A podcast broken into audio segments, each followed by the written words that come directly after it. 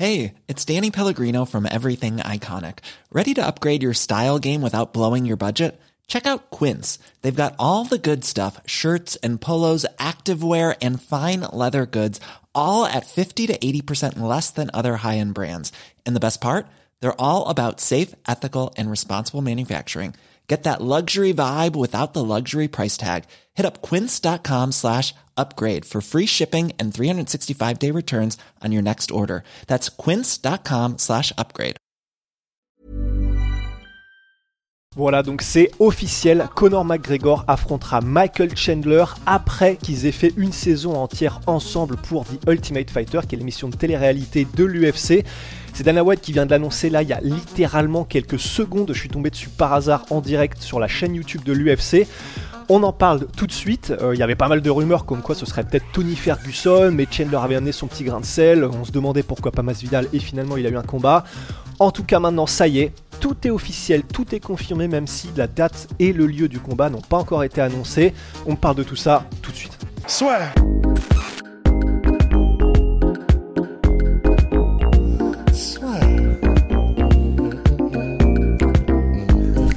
Dans l'octogone avec Unibet. Qui sera le vainqueur du combat? En combien de rounds? Fais tes paris sur l'app numéro 1 et profite de 100 euros de bonus sur ton premier pari. Voilà, donc c'est Dana White qui a fait l'annonce, qui a fait l'annonce officielle sur la chaîne YouTube de l'UFC lors d'un live. Donc on sait que ce sera contre Michael Chandler. On ça fait maintenant euh, des mois qu'on attendait l'annonce d'un retour de Conor McGregor. On ne savait pas qui allait être l'adversaire. Il y avait pas mal de noms qui se bousculaient. Tony Ferguson lui-même mettait des messages euh, sur Twitter et sur les réseaux sociaux comme quoi ça commençait à tâtonner à se chauffer pour justement coacher The Ultimate Fighter face à Conor. Et eh bien finalement, l'UFC a donc décidé de jeter son dévolu sur Michael Chandler. Alors déjà, pour ceux qui connaissent pas ce que c'est que The Ultimate Fighter, parce qu'on l'a vu pas mal sur les réseaux sociaux, en fait, c'est l'émission de télé-réalité de l'UFC. Et c'est, euh, on pourrait faire l'argument que c'est euh, d'ailleurs grâce à cette émission-là que l'UFC a, été vraiment catapulté lorsqu'il y a eu le premier épisode de The Ultimate Fighter qui s'est conclu par Stéphane Bonnard contre Forrest Griffin qui ont fait un combat, mais un combat de la décennie. Et c'est ça qui a propulsé un petit peu le show parce que les, les, viewers, en gros les spectateurs se téléphonaient les uns aux autres pour dire faut que tu regardes, les chiffres ont explosé. Et c'est ça qui a permis à l'UFC, entre autres, d'exploser. Le principe de The Ultimate Fighter, c'est une émission où il y a 24 combattants en tout, je crois, donc 12 dans une équipe et 12 dans l'autre. Il y a des coachs qui vont donc coacher une équipe et l'autre. Et c'est fait pour qu'il y ait du drama. Généralement, je crois que c'est toujours le cas. En gros, il y a de l'alcool dans la maison, ils n'ont pas le droit d'avoir leur téléphone, d'appeler leur famille, etc. Donc tout est fait pour qu'il y ait le drama le plus possible. Et quand les coachs sont eux-mêmes des grosses personnalités, bah, c'est là qu'il y a du point de vue du divertissement, les meilleures saisons. Et pour la manière dont ça s'articule, une saison de The Ultimate Fighter, en fait, c'est un tournoi. Et à la fin de ce tournoi, entre tous les gars et les filles, puisqu'il est arrivé aussi qu'il y ait Ultimate Fighter avec des femmes, les deux finalistes se rencontrent et euh, bah, le gagnant de The Ultimate Fighter décroche un contrat pour l'UFC. En réalité, c'est même assez courant que d'autres combattants ou combattantes parmi euh, les protagonistes en décrochent aussi s'ils ont fait forte impression. Donc les combattants euh, d'un côté et les coachs qui s'affrontent eux-mêmes à côté de ça. Donc c'est pour ça que bah, c'est tout l'intérêt du truc, c'est qu'ils vont se chercher des noises et ils vont se prendre le nez pendant toute une saison. Et ensuite, ils s'affrontent, donc ça aura fait monter un peu le drama. Bon, c'est arrivé qu'ils ne s'affrontent pas. Par exemple, Conor McGregor, l'émission Ultimate Fighter qu'il a faite, il l'a fait avec Uriah Faber. Et finalement, il s'était pas affronté à la fin de la saison. Bah là, il revient. C'est ce qui lui permettra en plus de prendre un petit peu de temps pour revenir, parce qu'il doit re-rentrer dans euh, ce qu'on appelle le pool de l'USADA, donc l'agence antidopage de l'UFC. Donc en gros, comme il doit re-rentrer dans le pool de l'UCDA, il y a encore quelques mois avant qu'il puisse être éligible à combattre, et du coup bah, c'est parfait pour l'UFC qui peut pendant ce temps-là profiter un peu de sa poulouse d'or et en faisant des épisodes qui sortiront chaque semaine, où chaque semaine il y aura des punchlines de Conor McGregor, tous les gens se bousculeront parce que c'est le retour. Donc bah voilà, pour l'UFC c'était euh, c'était une évidence qu'il fallait ce gars-là. Euh, ensuite, tout était question de l'adversaire. Alors, il y a des réactions un peu mixées, un peu, un peu mixées, un peu euh, contradictoire sur les réseaux sociaux, puisqu'il y en a pas mal qui sont un peu déçus que ce soit Michael Chandler. Et pourquoi? Parce que, alors, du point de vue du combat, ce sera une explosion, ce sera un feu d'artifice, tellement ce sera spectaculaire en termes sportifs, parce que c'est deux gars qui mettent des chaos, c'est deux gars qui viennent pour la guerre à chaque fois. Mais du point de vue des personnalités, même si Michael Chandler a l'air d'être quelqu'un de, super cool, c'est pas forcément celui qui fera euh, le plus gros trash talk. Il aime bien être très politiquement correct, très poli, très euh, il faut dire la bonne chose, il faut machin. Et bah, face à Connor, il y en a qui sont un peu déçus parce qu'ils auraient préféré un Ferguson qui se laisse complètement aller euh, lorsqu'il va dans des tirades ou lorsqu'il fait ses entraînements complètement fous. Il aurait pu en apprendre des trucs de taré à ses élèves lors de l'émission The Ultimate Fighter. Contre Masvidal aussi, il y en a qui auraient adoré qu'il y ait des joutes verbales où euh, ils s'insultent de tous les côtés, mais de manière créative. Et lorsqu'ils sont.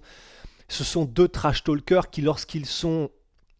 Lorsqu'ils font du trash talk et que c'est pas un peu dark comme ça avait pu l'être ces dernières années avec Conor McGregor par exemple contre Khabib où il avait dépassé les bornes sur vraiment pas mal de trucs, bah, quand on se rappelle du Connor des débuts, que ce soit contre Chad Mendes ou, euh, José Aldo ou Dennis Seaver, bah voilà, ça fait pour les spectateurs et pour la télé, pour ESPN, pour l'UFC, ça fait des moments de divertissement qui, n'ont pas d'égal. Et c'est pour ça que Conor McGregor est devenu la plus grosse star de, de tous les temps dans le MMA. Et contre Chandler, il y aura peut-être pas beaucoup de répondants. Et du point de vue du divertissement, il y en a qui le regrettent.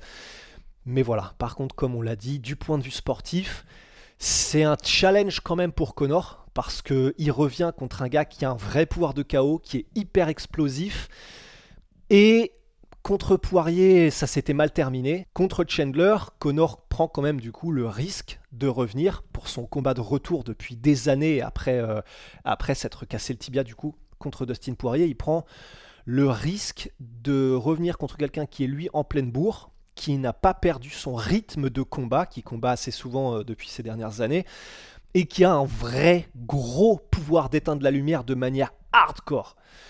Donc, on l'a vu contre Tony Ferguson avec un front kick, mais de l'enfer, euh, qui a malheureusement éteint la légende et pour de bon, entre guillemets, de, Tony Ferguson. Et là, il pourrait très bien se passer la même chose contre Connor. Si jamais il revient, qui manque de rythme, parce que c'est souvent le cas pour des combattants qui reviennent après de longues périodes d'inactivité, s'il n'a pas le rythme, s'il n'a pas, pas le timing, s'il n'est pas au top, ça peut très très mal se terminer pour Connor et ça ce serait pas bon sportivement, ce serait pas bon pour son cerveau et ce serait pas bon pour son image. Mais on sait aussi que Connor, on peut l'aimer ou le détester, mais quelque chose quand même qui le caractérise, c'est qu'il a toujours voulu les plus gros challenges possibles. Bon là, fallait pas déconner non plus, c'était quand même compliqué de lui donner un combat pour le titre directement quand on voit les monstres qui sont au top de la catégorie. Mais bah, Michael Chandler, c'est pas mal parce que lui-même, euh, il fait des combats qui gagnent, mais aussi des combats qui perd. C'est pas le top du top du top de la chaîne alimentaire en lightweight, mais il est quand même dans le haut du panier. Donc c'est parfait. Si Connor réussissait à, à gagner, j'allais utiliser le, terme miracle parce qu'on en est un petit peu là. À chaque fois que Connor revient là depuis 3-4 piges, même plus que ça, euh, il y a eu un espoir de quelques secondes avant que la raison nous rattrape. Mais sait-on jamais et sait-on jamais, si jamais Connor réussissait à créer la surprise et à gagner contre Michael Chandler, eh ben il se replacerait comme ça en un claquement de doigts dans la course au titre. Donc il a à y gagner, c'est un challenge. Pour Chandler, euh, bah, c'est la Red Panties Night, c'est-à-dire que là c'est la nuit où il va devenir millionnaire, donc tant mieux pour lui, il le mérite. Et, et voilà, et donc on n'a pas encore le lieu ni l'endroit, mais en tout cas, ça y est, on y est. Et ça fait quand même du bien de savoir que ça y est, tout est officiellement sur les rails. Voilà, en tout cas, c'était le podcast euh, Breaking News. Parce que là, ça vient de tomber sur Connor versus Chandler. Bah, si ça vous a plu, pouce bleu, abonnez-vous. Ça, ça aide toujours, c'est génial. Puis voilà. Euh, MyProtein, 38%. C'est un MyProtein, c'est un t-shirt. Il faudra que vous me fassiez confiance là-dessus. Et euh, bah voilà, prenez soin de vous à la prochaine. Et ciao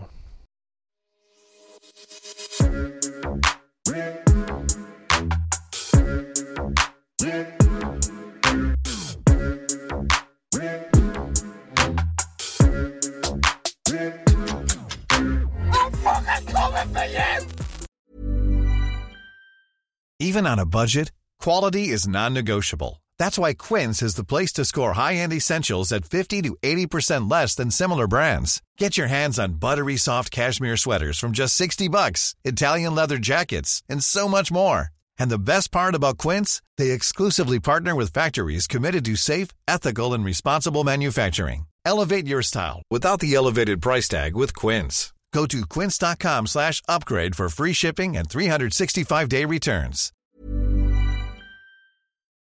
Et voilà, c'est la fin de votre épisode du podcast La Sueur. Si ça vous a plu, n'hésitez pas à nous mettre les 5 étoiles sur Apple Podcast ou sur Spotify. Vous pouvez aussi nous laisser un petit commentaire, ça nous aidera beaucoup.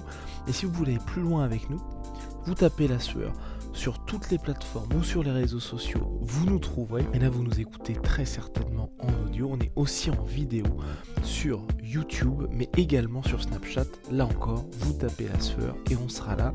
Merci de votre fidélité et à très vite pour de nouvelles aventures.